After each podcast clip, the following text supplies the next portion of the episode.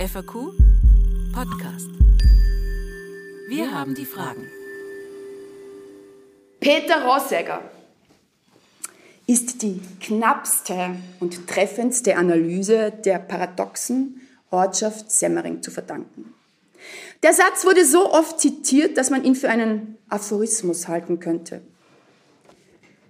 Heute stellt sich das Semmering-Gebiet so, dass man nicht weiß, ist es eine Stadt mit Landhäusern oder ein Land mit Stadthäusern?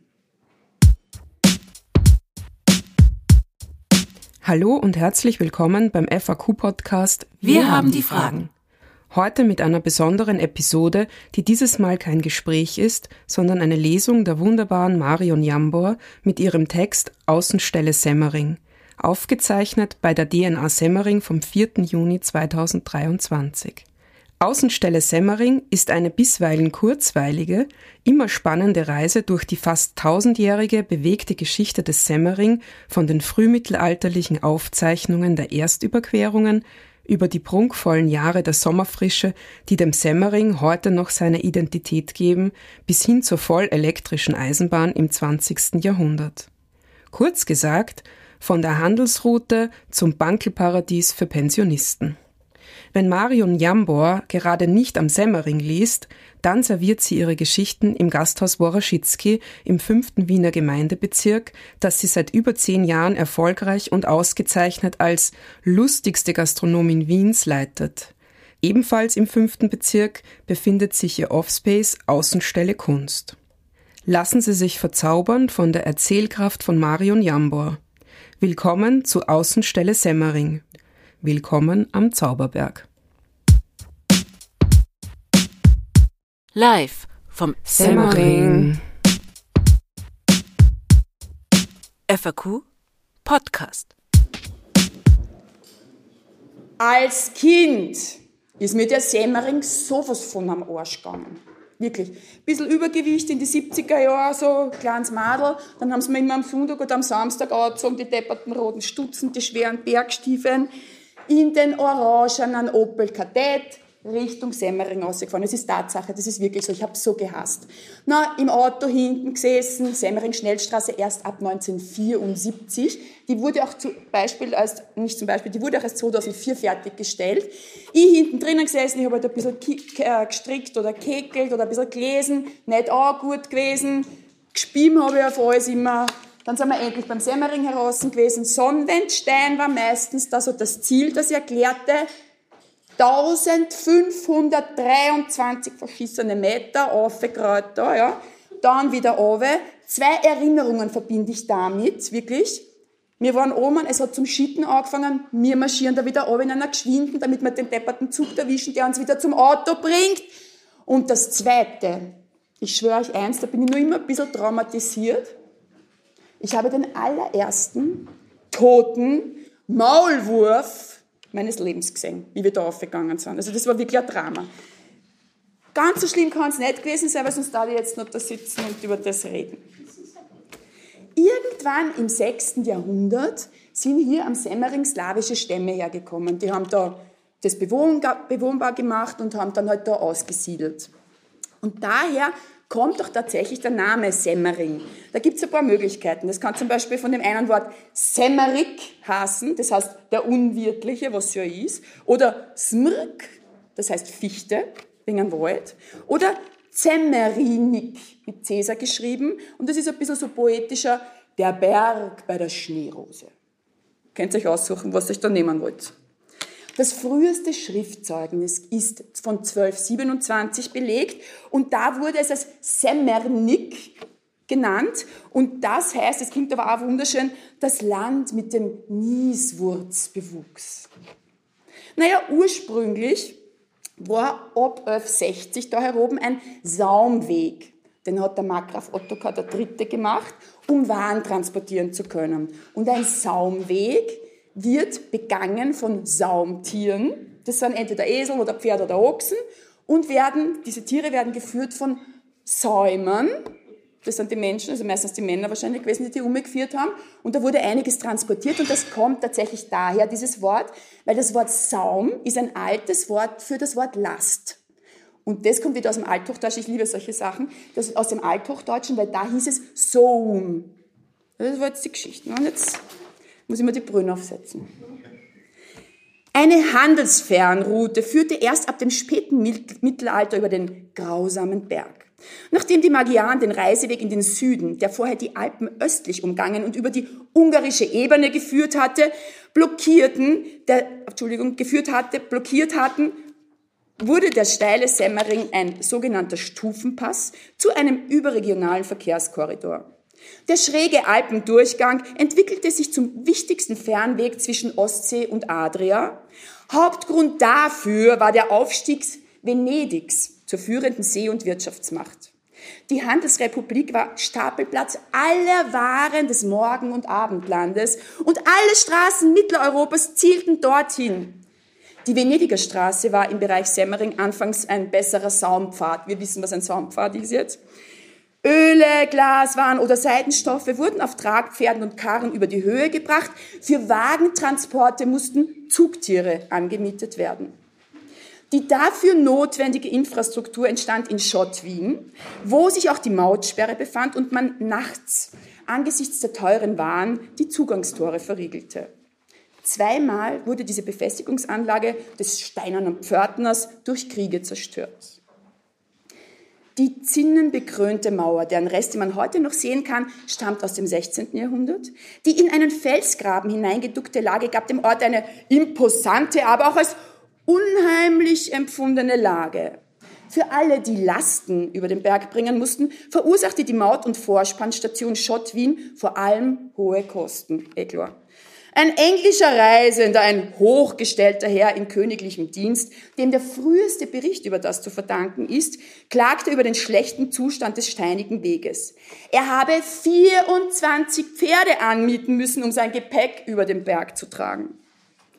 Anno 1660 zog Kaiser Leopold mit 30 der höchsten Reichskavaliere zur Huldigung in die Steiermark. Und diesmal sollen sogar 3000 Ochsen unterwegs gewesen sein mit, dem, mit den Waren. Erst im Zuge des Merkantilismus erhielt Österreich ein modernes Straßennetz. Nach französischem Vorbild wurde im 18. Jahrhundert unter Karl IV. ein System von Chausseen angelegt, die ausgehend von Wien sternförmig in ökonomisch und militärstrategisch wichtige Gebiete des Reiches führten. Eine Verbesserung der Strecke nach Italien war auch von den steirischen Landständen und den Handelshäusern von Triest gefordert worden. Aus der Venediger Straße wurde die Triester Straße. Ihr schwierigstes Teilstück war natürlich der Abschnitt über den Semmering. 1726 wurde das Gelände vom Hofmathematiker Jakob Marinoni vermessen und trassiert. Diese erste Kunststraße sollte durch die erstmals angewandte Methode des Serpentinenbaus, das hat es vorher nicht gegeben, eine Gleichmäßigkeit der Steigung erreichen. Musste auf dem alten Weg, nachdem beim Bärensattel schon fast die Höhe des Passes erreicht war, noch einmal ein steiler Ab- und Aufstieg erfolgen durch den Myrtengraben, so konnte nun durch die Errichtung einer steinernen Brücke der Weg bequem ansteigend entlang des Berghanges geführt werden. Übrigens eine Trassierung der die Bundesstraße bis heute folgt. Das sind auch schon ein paar Jahre. Der Berichterstatter des Wiener Diarium. Das Wiener Diarium ist die Wiener Zeitung gewesen, die gibt es leider nicht mehr in Papierform, seit 1703 älteste Zeitung der Welt der den Kaiser bei der Eröffnung begleitete, vermerkte, dass man fast nicht glauben könne, dass eine auf einer solchen Anhöhe befindliche Landstraße durch Menschenhand zu so tüchtigen Gebrauch hätte zugerichtet werden können. Es waren die Hände von Leuten, die aus den umliegenden Ortschaften zum Robotdienst abkommandiert worden waren. Die wundersame Mehr, dass die Straße in nur 48 Tagen errichtet worden ist, erklärt sich dadurch, dass die meisten Teilstrecken nur provisorisch ausgebaut wurden, während andere nach der Potemkinschen Methode ausgebessert waren. Jedenfalls bekundete der Kaiser Wohlgefallen. Auf der Passhöhe wurde das Carolus-Denkmal errichtet, dessen Text die Förderung des Handels mit dem adriatischen Gebiet preist. Zum Glück für die Passfußorte Schott, Wien, Spital und Mütz Zuschlag Beispielsweise, Entschuldigung, enthielten auch die neue Kaiserstraße Stellen von enormer Steilheit, beispielsweise jene unmittelbar vor der Passhöhe. Kamen die Fuhrwerke von Glocknitz mit einfachem Vorspann aus, so war für die folgende Steilrampe ein drei- bis vierfacher Vorspann notwendig mit bis zu acht Zugtieren. Anfangs waren die Reparaturdienste und die Beistellung von Pferden und Wegknechten gemeinsam organisiert, bis die fünf Schott-Wiener Wirte die Geschäfte an sich reißen konnten. Die Bedeutung des Straßendorfes als Umspann- und Übernachtungsstation nahm weiter zu, als um 1730 regelmäßige Postdienste eingeführt wurden. Und die sogenannte Ordinari-Post, hat die Kassen, brauchte im Sommer neun Tage von Wien bis Triest und im Winter fast zwei Wochen. Man muss sich dann so vorstellen, bis ins 18. Jahrhundert waren die Berge nur so symbolisch dargestellt. Also das hat es nicht gegeben, so wie wir das jetzt tatsächlich darstellen. Da war so ein, ein Hang zum Vertikalismus. Es war halt alles urhoch und man hat auch einen Berg immer nur als einen Berg hingestellt. Das war nicht das Gesamte. Und dann war irgendwo dahinter irgendein Gebiet, was keinen interessiert hat, das war Terra Incognita. Also hat keiner kennt. Und was noch war, ab dem 18. Jahrhundert war auch der Semmering sehr stark mit Fußgängern frequentiert. Unglaublich. Das müsst ich meine, wir sind heute jetzt mit dem Auto dahergefahren. Stellt euch das einmal vor, wie die gegangen sind. Irre. Das waren dann Handwerker oder Wanderhändler oder sogar auch Soldaten, die von einem Ort zum anderen dann gegangen sind. Und es gibt sogar Berichte, dass einmal eine Lokomotive mit Ochsen, mit Ochsenkahn darüber transportiert worden ist. Ist auch arg. Bei Erwähnungen im 18. Jahrhundert klingen noch Reste von Gebirgsangst und mythologischen Vorstellungen mit, wobei Formulierungen wie den Berggeistern entrissen eher Umschreibungen dafür sind, dass die Wolken den 2076 Meter hohen und auch im Sommer schneebedeckten Gipfel plötzlich freigeben. 1770 stellte Johann Ernst Graf Hoyos zu dessen Besitzungen auch der Schneeberg gehörte, gemeinsam mit einem mathematisch gebildeten Kapuziner erste trigonometrische äh, Messungen an. Da man nicht vom Meeresspiegel, sondern vom Niveau des hochgelegenen Puchberger Tales ausging, kam es zu natürlich gravierenden Irrtümern. Noch 1814 zählte Anton Köpp von Felsenthal, der die Westalpen wohl nie zu Gesicht bekommen hatte, den Schneeberg zu den höchsten Bergen Europas. Auch nicht schlecht. Das allerdings sollte uns nicht zu spöttischem Grinsen verleiten, denn wenn man auf der Südautobahn durch das Wiener Becken fährt, wirkt der Schneeberg auch heute noch höher, als er tatsächlich ist. Und es war bis ins frühe 19. Jahrhundert nicht möglich, Höhen einigermaßen exakt zu bestimmen. Na, dann ist eine Zeit der Naturforscher gekommen, bevor die Lustwandler, die halt dann Zeit gehabt haben, die so bisschen touristisch, sage ich jetzt schon mal, unterwegs waren. Es wurde botanische Feldforschung betrieben. Es begann Interesse an Gestein zu haben. Das hat bis dato überhaupt keinen interessiert. Die Künstler von der Akademie sind ausgewandert. Es gab ganz viele Landschaftsmalereien. Es wurde dann begonnen, alles ein bisschen echter darzustellen. Es wurden davon dann von diesen Malereien Lithografien und Kupferstiche angefertigt. Ein kleines Detail am Rande. Es gibt ja die Senefelder Gasse im 10. Bezirk und die ist nach dem Alois Senefelder benannt und das war der, der 1797 die Lithografie erfunden hat. Und das ist ein, ein Steindruckverfahren. Also der hat das gemacht, 10. Bezirk, bitte. Müsst jetzt immer dran denken. Um 1800 wurden zum ersten Mal Künstler mit Zeichenblock gesichtet, die Naturstudien betrieben. Man kann sich gut vorstellen, dass auch Reisende, die in Schott Wien zum Aufhalt gezwungen waren, während Achsen zu reparieren waren, die Vorspanntiere ausgewechselt wurden oder man auf das Nachtlager wartete, zu Fuß oder zu Pferd in den nahen Zaubergarten vordrangen, der allen Kriterien einer romantischen Idylle entsprach und noch dazu eine kleine Andeutung von Bangen vermittelte. Die ersten kommerziellen Ansichtenserien des Semmering-Gebietes, die um 1800 auf den Markt kamen, vorwiegend Motive, die von der Semmeringstraße aus zu sehen waren, das Glocknitzer Schloss, die Eisenschmelze von Aue, Schott Wien mit seinen Toren, die Ruine Klamm oder die Wallfahrtskirche von Maria Schutz. Vor allem der Vedutenmaler Laurenz Jantscher, ein Mittler zwischen Spätbarock und biedermeierlicher Landschaftskunst, hatte sich nach seinem Erfolg mit Ansichten von Wiener Sehenswürdigkeiten auf die weitere Umgebung der Residenzstadt spezialisiert. Weitere Umgebung ist gut und schuf Vorlagen der führende Verlage wie Artaria oder Stöckel damit belieferte. Solche Wüs, hat das Kassen, solche Wüs genannten Kupferstiche erfüllten auf hohem Preisniveau Aufgaben, die später dann die Souvenirfotos übernommen haben. In der akademischen Kunstwelt stand die Gattung Landschaft damals weit weniger hoch im Kurs als beim gehobenen Publikum. Erst kurz vorher war an der Wiener Akademie eine Klasse für Landschaftszeichnung gegründet worden, die Janscha ab 1807 leitete. Ich habe mal geschrieben, trinken. Also ich habe Pause kurz machen, weil jetzt wird es wirklich spannend, Nervenzerfett. 1814, George Stephenson, Dampflok, müsst ihr euch vorstellen, das hat es bis dato nicht gegeben, da hat es Möglichkeiten eröffnet, unglaublich.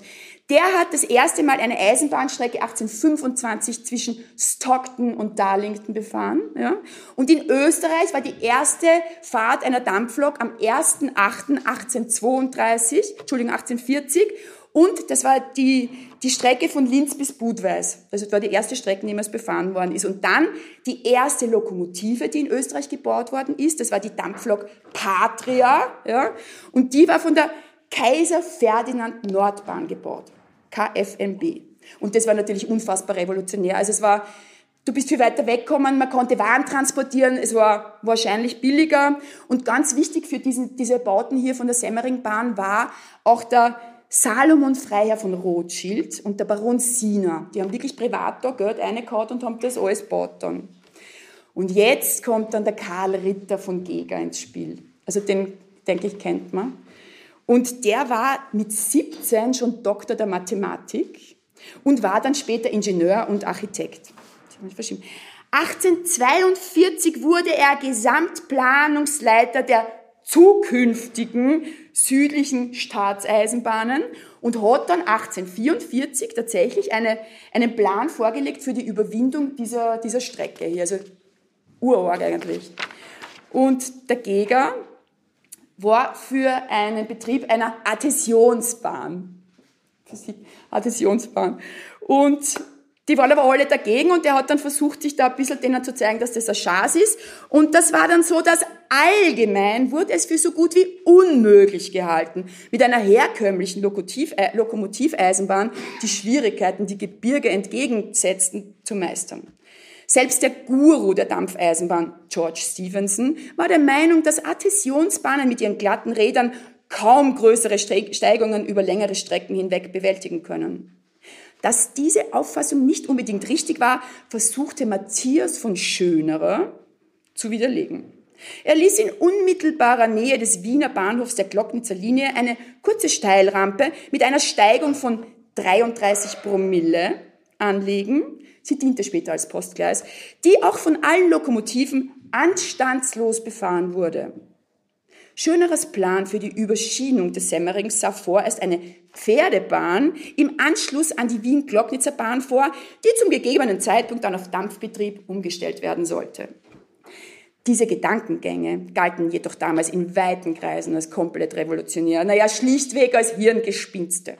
Es wurden vielmehr Seilrampen, steile schiefe Ebenen, auf denen die Wegen mittels stehender Dampfmaschinen hinaufgezogen wurden, als der Weisheit letzter Schluss und offenbar als die einzige Möglichkeit angesehen, Terrainschwierigkeiten erfolgreich zu begegnen.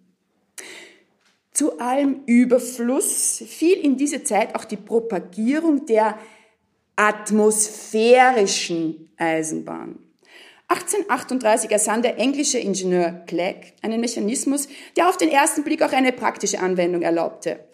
Clegg ließ zwischen den Schienen eine Röhre mit etwa 10 cm Durchmessern anbringen, in der ein Kolben lief und mit diesem Kolben war ein Wagen verbunden. Eine Pumpe, die von einer Dampfmaschine angetrieben wurde, verdünnte die Luft vor dem Kolben, der sich nun durch den Druck samt den Wagen in Bewegung setzte oder setzen sollte. Bei Probefahrten war es sogar gelungen, in 10 Sekunden ein 1500 Zentner schweres Eisenstück 45 Meter weit zu befördern. Und das auf einer Steigung, an der Dampflokomotiven ohne Last scheiterten. Clegg war der Mann des Tages. Und selbst Stevenson äußerte die Meinung, dass namentlich bei größeren Steigungen das atmosphärische System den damaligen Dampflokomotiven überlegen sei. Geger, der atmosphärische Bahnen in England studiert hatte, war trotz allem vom Siegeszug der Lokomotiveisenbahn überzeugt und sah in, Cle in Cleggs Erfindung nichts weiter als einen genialen Missgriff. Aber Cleggs Mechanismus bewährte sich später bei einem anderen Transportmittel, und zwar bei der Rohrpost. Also hat das dann doch weitergebracht. Jetzt komme ich zu was Technischem, zwischendurch ganz schnell. Die Semmeringbahn hier ist eine Adhäsionsbahn. Das heißt, der Antrieb erfolgt alleine durch Haftreibung der Räder und der Schienen. Also das heißt, das biegt dann so quasi irgendwie drauf. Ganz, es ist urinteressant, ich kann es wahnsinnig schlecht erklären. Und die Vortriebskraft kommt durch Reibschluss zwischen Triebrädern und Triebfahrzeug zustande äh, noch ausgeschrieben. Also es ist ganz, ganz toll und das, du kannst auch nur solche Steigungen dann fahren, wenn das, wenn das dieses System ist, weil sonst geht das einfach nicht, das ist unmöglich. Und es kennt sicher jeder die, die Pöstlingbergbahn in Linz. Das ist eine Adhäsionsbahn, die die längste Adhäsionsbahn auf der, den Steil, die längste Steilstrecke auf einer, auf einer Adhäsionsbahn hat. Also ich hoffe, das jetzt verstanden. Das ist nämlich auch ganz bekannt. Und die hat eine Steigung bzw. Neigung, sagt man da auch, von über 105 Promille. Und es ist so, dass bei Straßen wird ja normalerweise die Steigung oder Neigung in, in Prozent angegeben und bei Adhäsionsbahnen wird das immer in Promille angegeben. Also falls ihr es irgendwann mal seht, das ist dann eine Bahn. 41,7 Streckenkilometer zwischen Glocknitz und Mürzzuschlag davon ein Zehntel unterirdisch in 15 Tunnels. Bis zum 898 Meter hoch gelegenen Scheitelpunkt werden 457 Höhenmeter auf der niederösterreichischen und 315 auf der steirischen Seite bewältigt. Man überquert 16 große und 118 kleinere Brücken aus Stein sowie einige kurze Eisenbrücken. Ein 13 Kilometer langes Band von Stützmauern schirmt die Bahn vor Abrutschungen. 2,1 Millionen Kubikmeter Erdreich wurden bewegt. 1,4 Millionen Kubikmeter Felsen mussten gesprengt werden.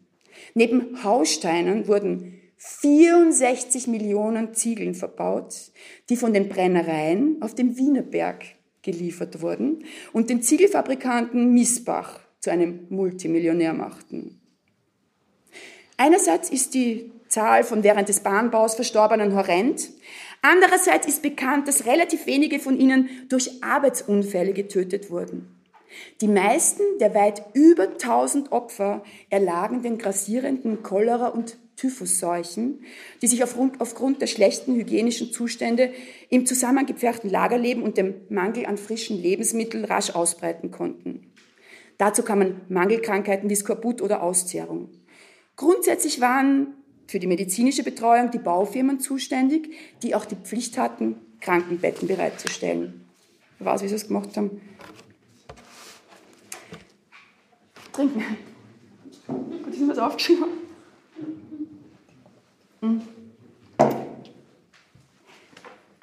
Tatsächlich fehlt beim Fahren mit der Semmeringbahn jenes Gipfelerlebnis, das man von Straßenquerungen gewohnt war. Die von Pferden gezogenen Stellwagen hatten von Glocknitz nach Mürzuschlag an die fünf Stunden gebraucht. Die ersten planmäßigen Züge benötigten knapp mehr als zwei Stunden. Da der Bahnweg doppelt so lang ist, vervierfachte sich also die Geschwindigkeit, war also noch relativ geruhsam. Die stärkste Lokomotive jener Zeit kam 1854 bergauf auf Geschwindigkeiten von bis zu 19 Stundenkilometer bei einem Personen und von bis zu 23 Stundenkilometer bei einem Eilzug. Erst ab dem Einsatz von Schub- und Vorspannloks und der Anwendung von Vakuumbremsen ab 1870 erhöhte sich das Tempo merklich. Heute wird bergauf mit 50 bis 80 Stundenkilometern gefahren. Der erste Zug, der die gesamte Semmeringstrecke von Glocknitz bis Mützzuschlag in weniger als einer Stunde bewältigte, war 1954, genau ein Jahrhundert später. Und das war der Triebwagen Blauer Blitz. Der ist urschön, müsst ihr euch mal anschauen. Und die heutige Fahrzeit beträgt 43 Minuten. Man muss sich vorstellen, das Reisen muss damals urarg gewesen sein. Also, das war ganz anders. Das war natürlich viel gefährlicher, eh die ganzen Umstände. Es gab auf den Bahnhöfen keine Beleuchtung.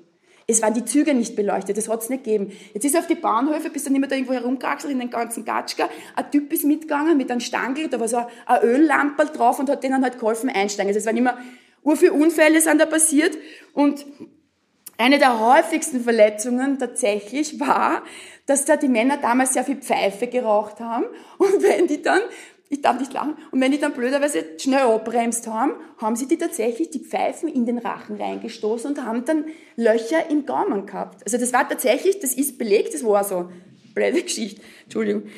Und es gab auch ein paar Gebote, die zu berücksichtigen waren.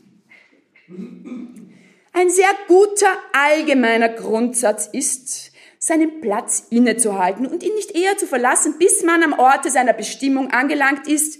Wenigstens steige man so selten wie möglich aus. Man wähle sich seinen Platz womöglich in einem Wagen in oder doch wenigstens so nahe als möglich an der Mitte des Zuges. Im Wagen sitzend hüte man sich die Beine unter den gegenüberliegenden Sitz zu stecken oder sonst ein Glied des Körpers an seiner Beweglichkeit zu hindern. Erläuterung.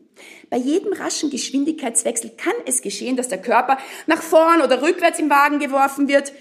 Dies wird meist harmlos vorübergehen, wenn er sich frei vom Platz bewegen kann, während im Gegenteile Knochenbrüche oder Quetschungen die Folge sind.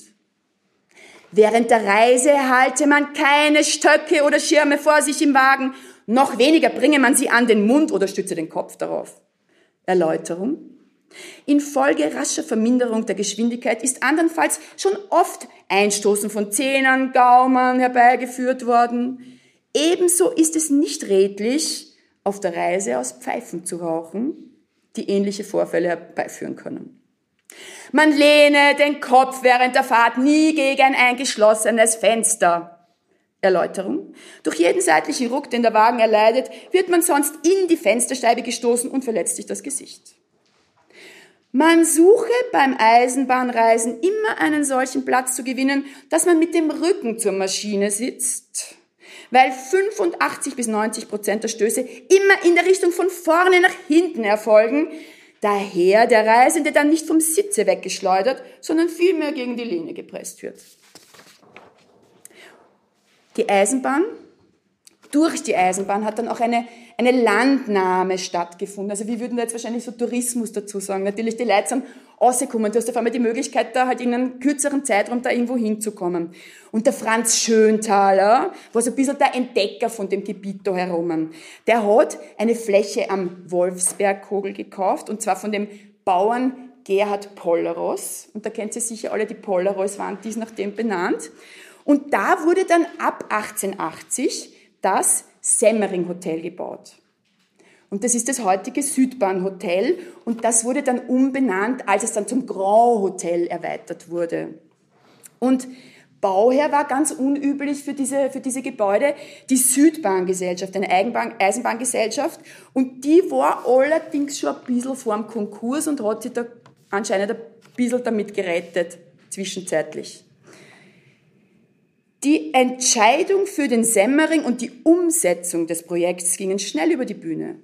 Die von französischen Aktionären beherrschte Gesellschaft hatte eine beinahe Pleite überwunden. Der neue Generaldirektor Schüler konnte die Krise meistern, was ihn intern stärkte. Noch 1879 drohte der Bahngesellschaft der Entzug des 1848 gewährten Privilegs, keine Einkommensteuern abführen zu müssen, was den Ruin bedeutet hätte, wenn sie das machen hätten müssen.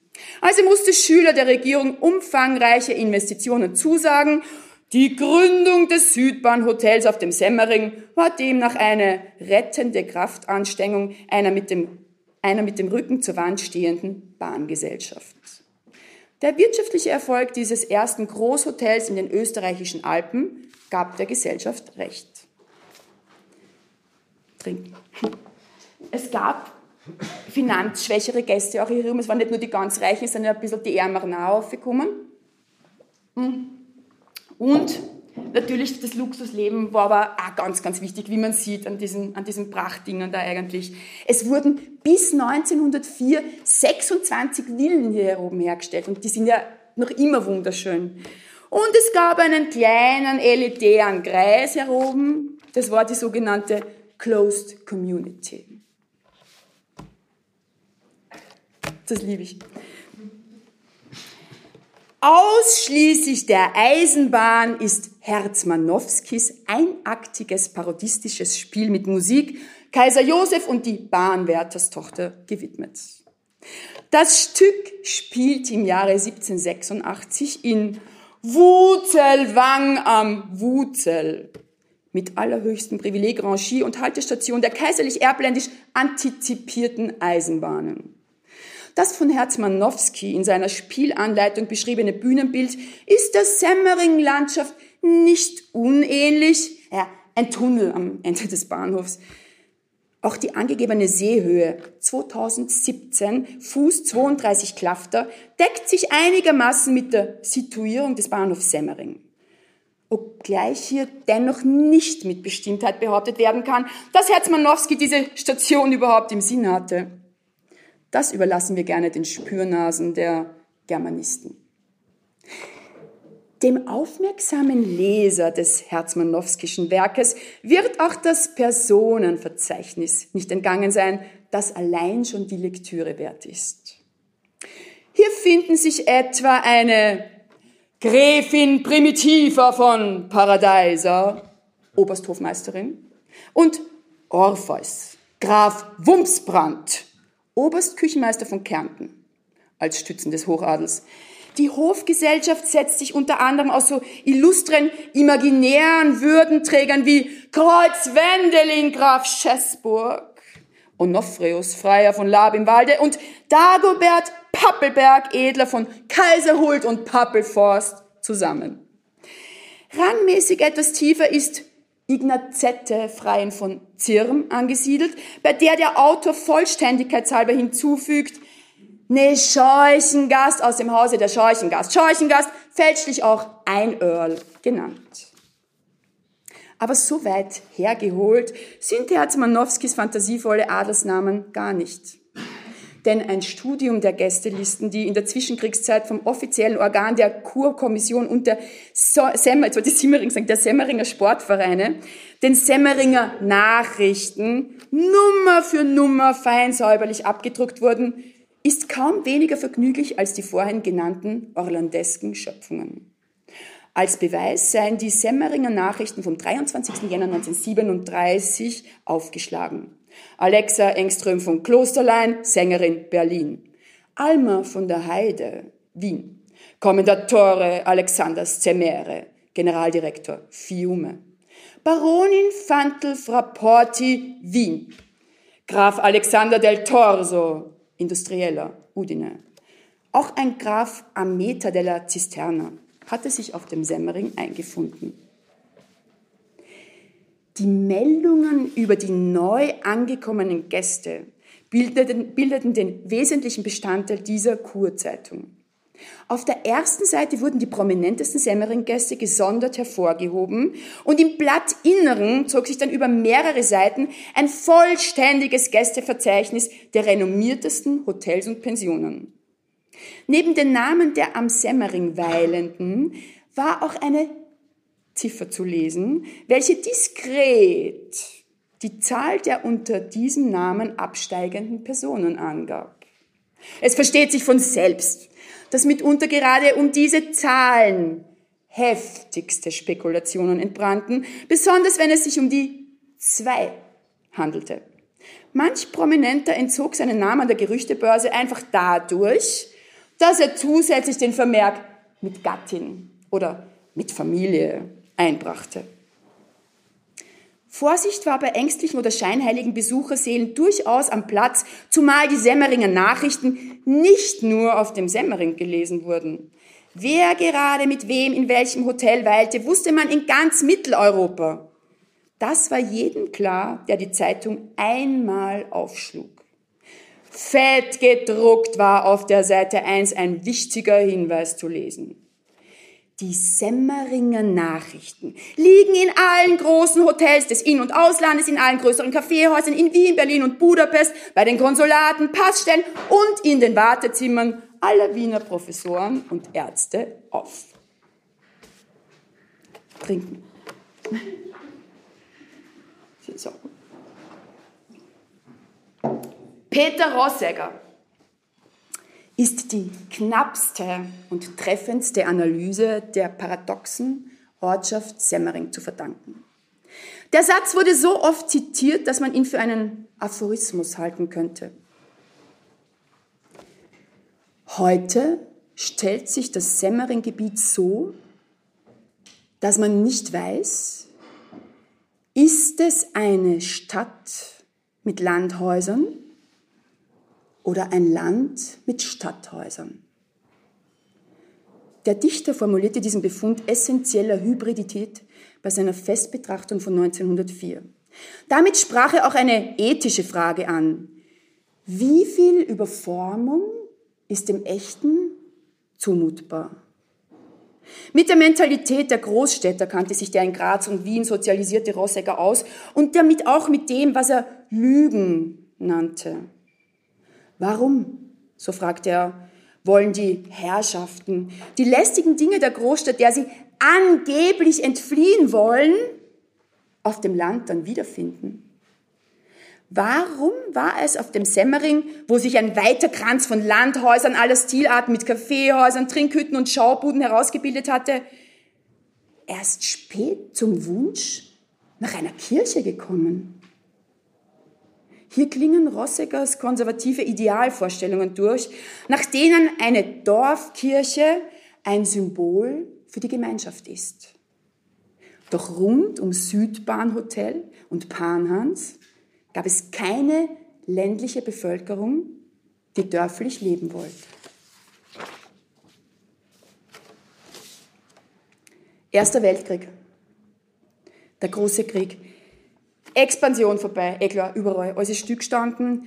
Viele Villen wurden verkauft, es war nicht mehr möglich, die zu halten. Die wurden dann teilweise in fremden Pensionen umgewandelt oder sind stillgestanden oder es wurden dann eben auch Soldaten teilweise unterbracht. Schon während des Krieges war deutlich geworden, wie stark die Lebensweisen von Nobelgästen und der Bevölkerung auseinanderklafften. So wettete 1916 der Pfarrer von Schott Wien über die ungleiche Verteilung des Mangels. Auf den Terrassen auf dem Semmering verzehrte man weiterhin Mehlspeisen, während die Ortsbevölkerung monatelang auf Mehlzuteilungen warten musste. Dort saßen die Armeelieferanten und ergötzten sich an Fraß und Völlerei. So der Pfarrer, der gleich auch Sittenverfall ortete. Es wimmelt von vornehmen Buhlerinnen. Der Semmering verdarb die Bewohner. Die Jugend verwilderte schauerlich. Doch in den beiden letzten Kriegsjahren brachte das Fehlen von Lebensmitteln auch die Hotels in Turbulenzen. Einerseits blieben die Gäste aus und andererseits mussten rekonvaleszente Offiziere zu Sondertarifen beherbergt werden. Ab 1930 kam es auf der Passhöhe an Sonntagen wiederholt zu Aufmärschen von christlich-sozialen, nationalsozialistischen und sozialdemokratischen Formationen. Die Kurkommission forderte ein Ende derartiger politischer Manifestationen. 1931 kam es zur Spaltung in eine große Hoteliersvereinigung, die von Dr. Tölk, dem Eigentümer des Kurhauses, geleitet wurde und der tendenziell antijüdischen mittelständischen Hoteliersvereinigung, die sogenannte Wallner Gruppe. Die aufgeladene innenpolitische Situation zeigte sich nach 1933 in verstärkten Aktivitäten von illegalen Nationalsozialisten. Vornehmlich Söhne von örtlichen Gasthaus- und Pensionsbesitzern beteiligten sich an Anpöbeleien und antisemitischen Schmierereien. Nach der Annexion Österreichs durch Nazi-Deutschland im Jahr 1938 wurde das Hotel Panhans von den Gau Elektrowerken übernommen. William D. Zimdin war bereits 1937 in die USA emigriert.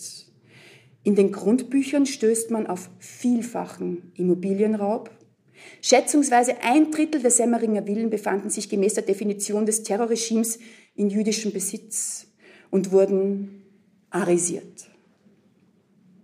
In den 50er Jahren liefen im gesamten Semmering-Gebiet zähe Rückstellungsverfahren, doch in vielen Fällen waren die ehemaligen Villenbewohner nicht mehr am Leben oder blieben im Exil. Oft wurden die Rechtsnachfolger in alle Welt zerstreut. Jedenfalls wurden die meisten Objekte verkauft. Nur ganz wenige enteignete Familien kehrten nach 1945 zurück. Mit der Vertreibung der Juden war der Semmering auf Dauer beschädigt und starb einen seelischen Tod. Ihre Häuser wurden ausgeplündert, ihre Liebe zum Ort und ihre Erinnerungen waren nicht mehr erwünscht. Damit ging ein spezielles Lebensgefühl unwiederbringlich verloren. Nach dem Krieg waren die Nächtigungen hier oben hauptsächlich in den Erholungsheimen. Es ist ein Luftkurort und da sind halt dann die ganzen Pensionisten aufgekommen und es war dann so ein Bankerlparadies für Pensionisten. Das war so eher so ein bisschen so, hey, da braucht man nicht rauffahren, das ist nicht mehr so mundän, wie es halt einmal war. Es sind junge Leute raufgefahren, die sich leisten konnten, die waren halt dann einmal einen da Skifahren und haben halt einen Ausflug gemacht. Und die, die wenigen Stamm-Luxus-Semmeringe, die da noch herum waren, die waren dann urechauffiert, weil das war halt dann nicht mehr so, wie es einmal waren, sondern in irgendwelche anderen Gefilde abgewandert. Und die Bevölkerung, die hier oben im Tourismus gearbeitet hat, hat sich dann von ca. 1000 Personen auf 400 reduziert. Also das ist, muss wirklich ein ganz gewaltiges Ding dann gewesen sein. Ab 1959 war die Eisenbahn hier vollständig elektrifiziert. Und bis 1972 sind da tatsächlich auch noch Dampflokomotiven herumgefahren. Und da muss ich jetzt ganz kurz meinen Papa einbringen, der ist das ganz, ganz oft da gefahren, der war Eisenbahner. Und von denen habe ich ur viele Geschichten gehabt und gehört und der schaut jetzt fix auf und denkt sich, wie geil. Und der hat das urgeliebt, hat mir da oft ur viel erzählt und auch mit den Dampfloks und so, ganz super. Und deswegen ist jetzt Zeit für eine kleine Beschreibung einer 1E1 Lokomotive. Die Achsformel C bezeichnet daher eine Lokomotive mit drei Triebachsen, kurz dreifach gekuppelt oder Dreikuppler genannt. Schematisch sieht das so aus. 2C bedeutet zwei Vorlaufachsen und drei gekuppelte Antriebsachsen, B1 zwei gekuppelte Antriebsachsen und eine Nachlaufachse und 2C1 schließlich steht für eine Maschine mit zwei Vorlaufachsen, drei gekuppelten Antriebsachsen und einer Nachlaufachse. Nun verstehen wir auch das rätselhafte 1E1. Es handelt sich dabei um eine Lokomotive mit einer Vorlaufachse, fünf gekuppelten Antriebsachsen und einer Nachlaufachse, also um einen Fünfkuppler.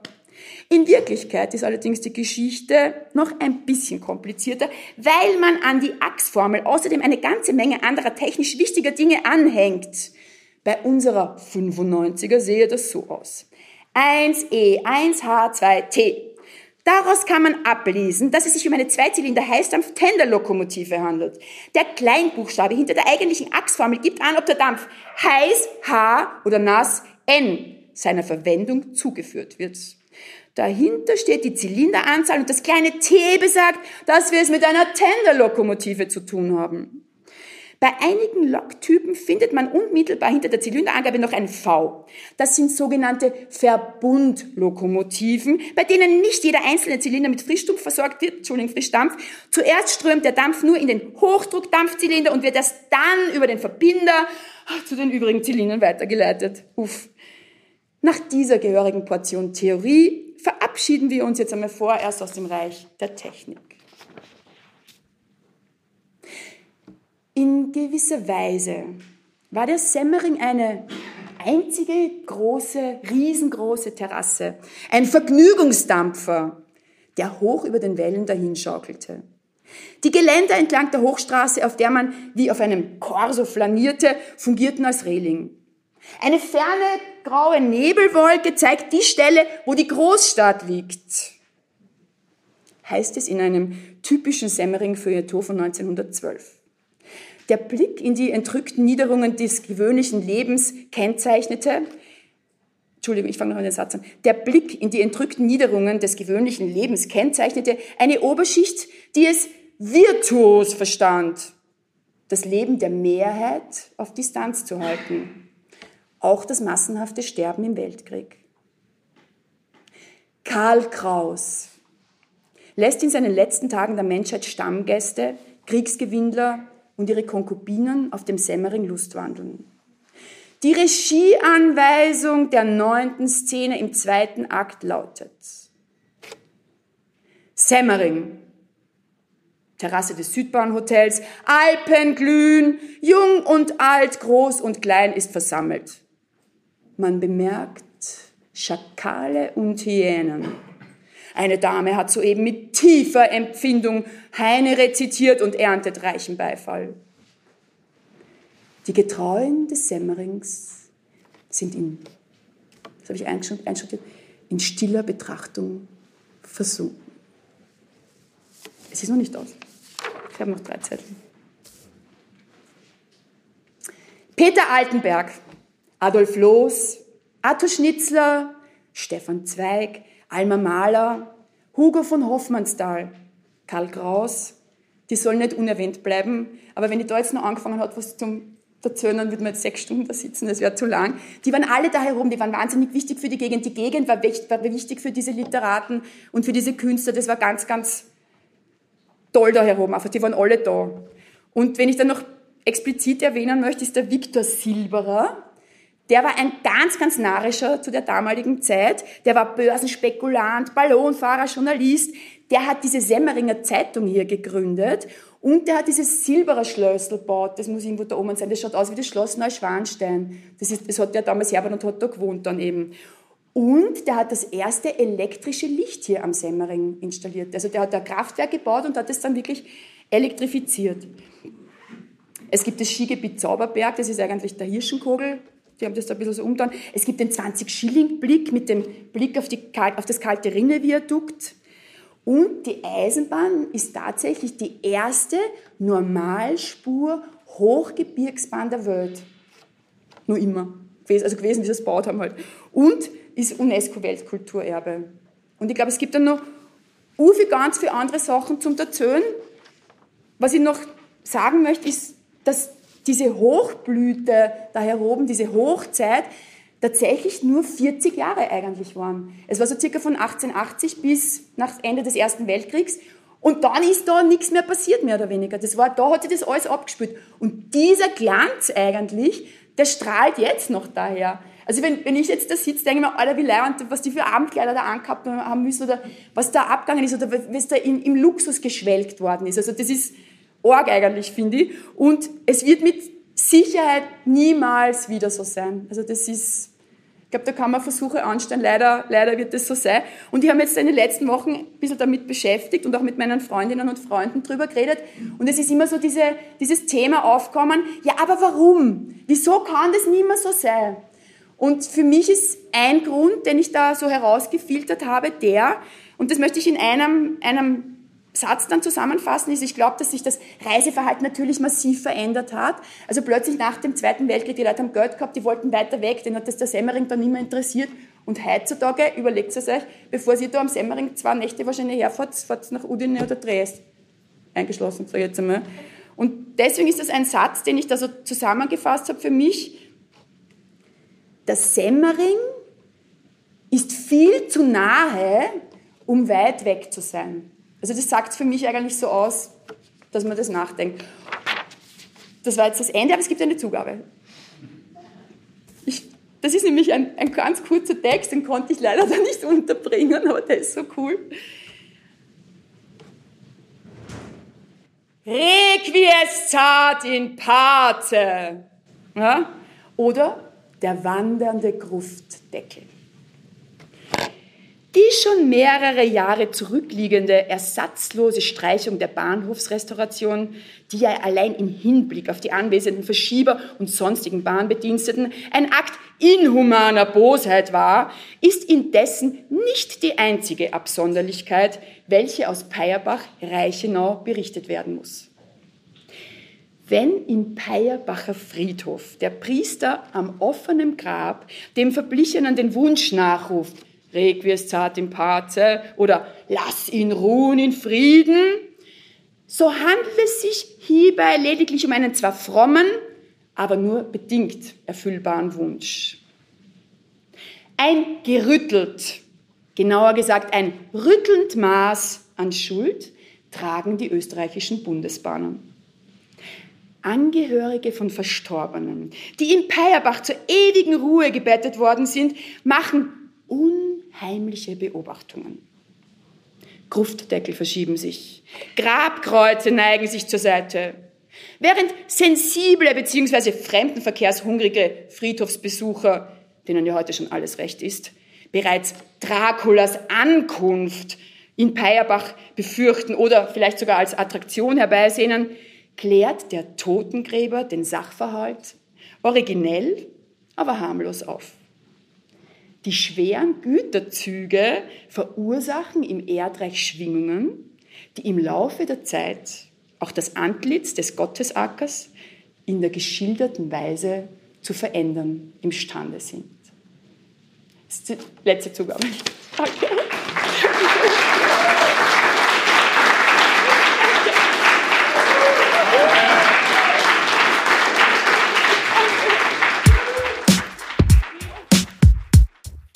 Mehr zum Inspirieren, Entdecken und Informieren findet ihr unter www.dna-semmering.com.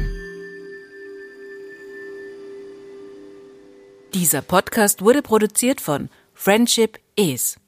What the fuck?